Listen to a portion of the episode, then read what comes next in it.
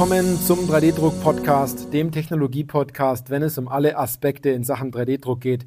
Egal, ob Sie neu mit der Technologie 3D-Druck und additiver Fertigung beginnen oder ob Sie erfahrener Anwender oder durchaus 3D-Druck-Dienstleister, Hersteller oder Zubehörlieferant sind. Weil es geht ja immer darum, ob Sie Ihren 3D-Drucker im Griff haben oder ob der 3D-Drucker Sie im Griff hat. Ich bin Johannes Lutz und ich freue mich auf diese Podcast-Folge, weil diese Podcast-Folge hat es ziemlich in sich. Und zwar heißt diese die größten Lügen in der 3D-Druckbranche. Und ich muss diese Podcast-Folge jetzt wirklich machen, weil ich viele Anwender und viele User dort draußen und Leute, die sich neu beschäftigen, auch ein Stück weit davon warnen möchte, eine Fehlinvestition zu machen und vor allem auf Dinge hinzuweisen, wie man es vor allem nicht macht heute. Also, ähm, es ist schon eine Weile her, die Formnext ist schon eine Weile her, die große Messe, in dem alle Player in diesem 3D-Druckmarkt natürlich die Neuerungen zeigen. Vor allem waren es die Neuerungen in der letzten äh, Formnext, weil innovative Sachen waren nicht wirklich dabei. Ähm, vielleicht ein, zwei Dinge. Ähm, aber ich frage mich generell, warum eine Messe immer was Innovatives und Neues jedes Mal rausbringen muss. Das machen andere Messen auch nicht.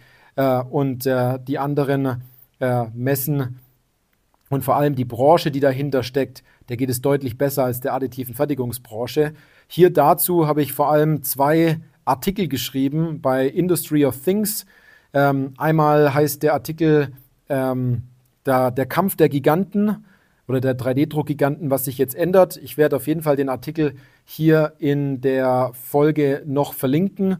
Und natürlich habe ich noch einen weiteren Artikel geschrieben, und zwar ist die AM-Branche in der Klemme. Wenn Sie dort was lesen wollen, was ganz passend dazu ist, ähm, was auch mit scharfer Zunge geschrieben worden ist in der Hinsicht, äh, dort habe ich kein Blatt vor den Mund genommen, ähm, weil ich Ihnen einfach die Wahrheiten sagen möchte und die dringend notwendig sind. Und Sie das lesen wollen, da sind Sie meistens in so fünf, sechs Minuten durch, dann äh, klicken Sie einfach auf den Link und äh, lesen den Artikel. Ähm, was ich aber immer mehr sehe, ist, dass nach so einer Messe, und da kann die Messe grundsätzlich nichts dafür, also die Formnex ist da außen vor, ähm, die Leute noch verwirrter zurückkommen, wie sie auf die Messe gefahren sind. Ähm, was man eigentlich anbieten sollte, sind spezielle Führungen mit bestimmten Themen, wo man die Hersteller entsprechend dann auch äh, antrifft und äh, dazu weitere Informationen hat. Aber wer die vier Hallen durchgeht und versucht, nach der Formnex heimzufahren und zu sagen, jetzt treffe ich eine gute Entscheidung, der hat absolut eine Reizüberflutung und ist äh, vollgestopft mit Dopamin in der Möglichkeit, lauter Glücksgefühle zu haben, was es denn so Tolles dort gibt. Aber unterbewusst läuft man dann gleich in eine extrem sich schnell drehende Kreissäge, wo das Blut danach spritzt. Also das wollte ich im Endeffekt ansprechen, dass äh, man gar nicht weiß, auf welchem Weg man doch ganz oft ist und äh, man viele Dinge als selbstverständlich in dieser Branche, Branche annimmt, wo man aber auch ähm, ein bisschen tiefer blicken muss, um manche Zusammenhänge auch hervorragend zu verstehen. Und da muss ich auch dazu sagen, das betrifft ganz viele dort draußen. Das betrifft die 3D-Druckberater, äh, da gibt es ja jetzt auch immer mehr, äh, die sich so nennen.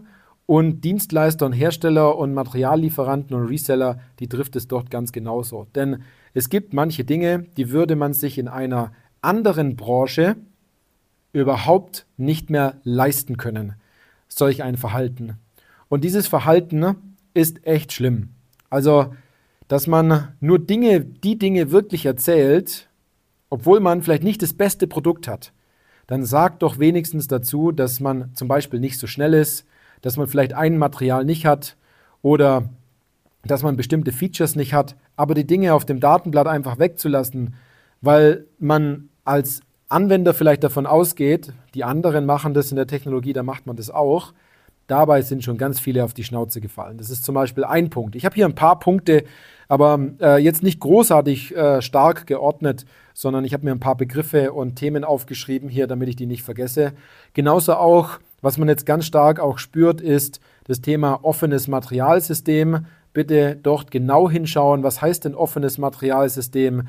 Was braucht man denn dafür? Und äh, bitte fallen Sie mir nicht auf diesen, auf diesen Trick hinein, dass man sagt, gut, dann kippt man da einfach ein bisschen anderes Resin in den DLP-Drucker rein und dann drückt man auf Go und es wird schon. Ich glaube, es gibt nirgendwo ja, bis auf den Bereich Metall 3D-Druck ähm, ein, eine, eine größere Schwierigkeit, das Thema Software, ähm, Belichtungsleistung, Material und Hardware entsprechend so miteinander zu kombinieren, dass dort richtig schnell und tolle Bauteile rauskommen.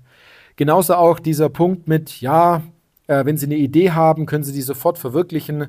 Sie äh, drücken da auf ein paar Knöpfe und dann haben Sie schlussendlich Ihr Bauteil. Aber von Nacharbeit wird oft nichts erzählt. Von, ähm, von Waschen von Bauteilen und Nachhärten von Bauteilen und so weiter wird auch ganz oft nichts erzählt. Und vor allem wird nichts darüber erzählt, wie lange der Prozess dauert, wie anstrengend der ist und dass der manchmal überhaupt gar keinen Spaß macht.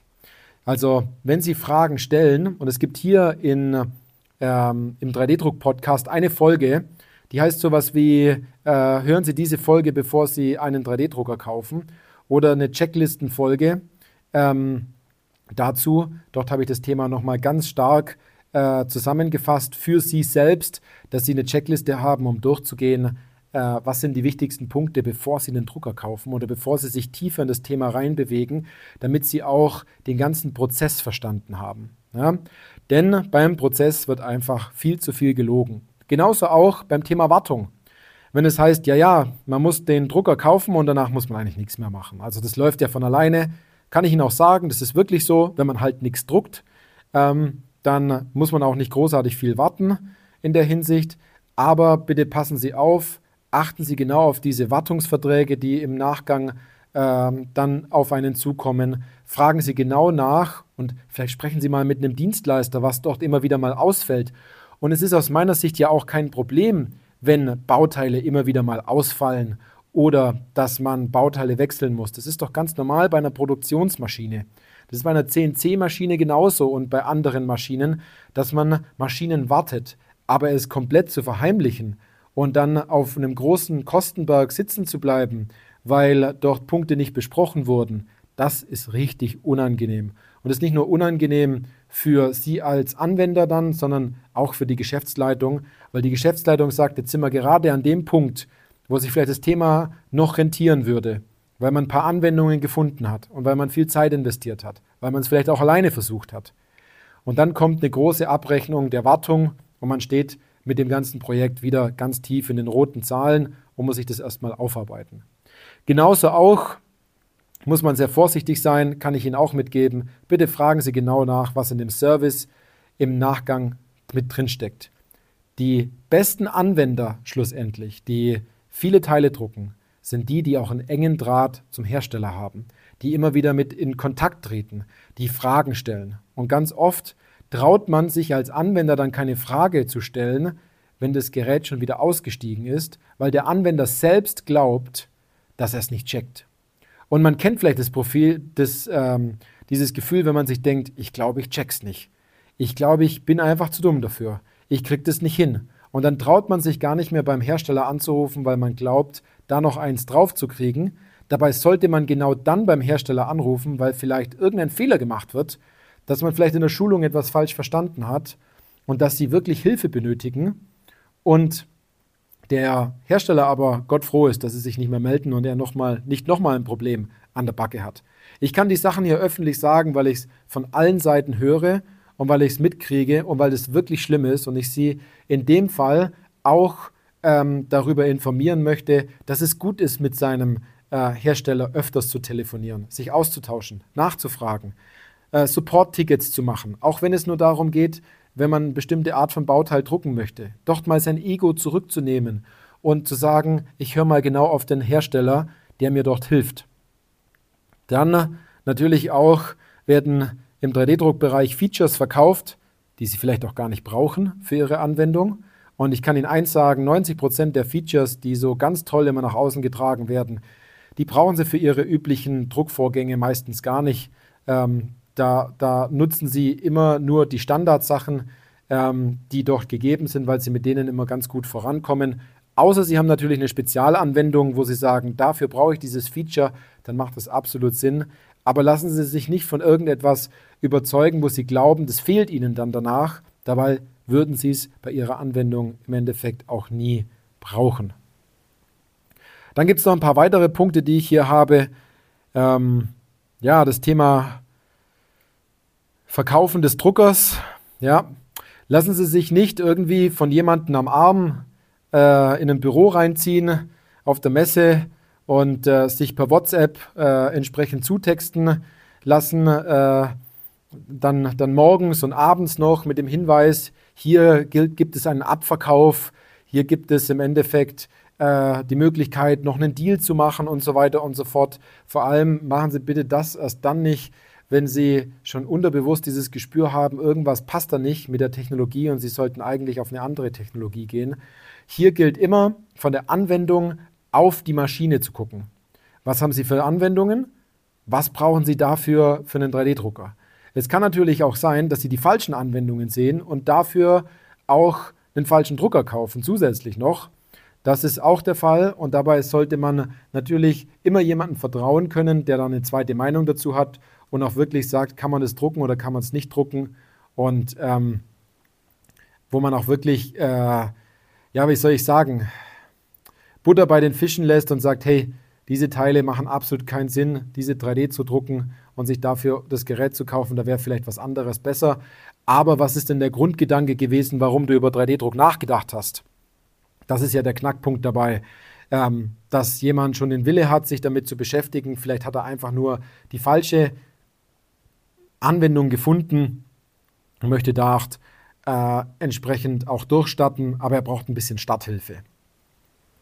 Dass man die Leute ein bisschen besser ausrichtet und äh, denen wirklich weiterhilft. Und was noch ein Thema ist, bitte kaufen Sie keine Technologie, die irgendwie schon seit acht Jahren unverändert ist, wo sich absolut nichts getan hat wo der Verkauf absolut aggressiv unterwegs ist ähm, und ähm, ihnen dort Versprechungen macht, die im Nachgang einfach nicht eingehalten werden können und wo derjenige äh, oder das Unternehmen, ähm, das sich äh, nicht in Amerika und auch nicht in Deutschland befindet oder in Europa, die Geräte dann auch nicht zurücknimmt, weil man das Gerät ja gekauft hat und äh, man aus diesem Vertrag gar nicht mehr aus rauskommt obwohl die Technologie nicht so läuft und ständig Abbrüche da sind.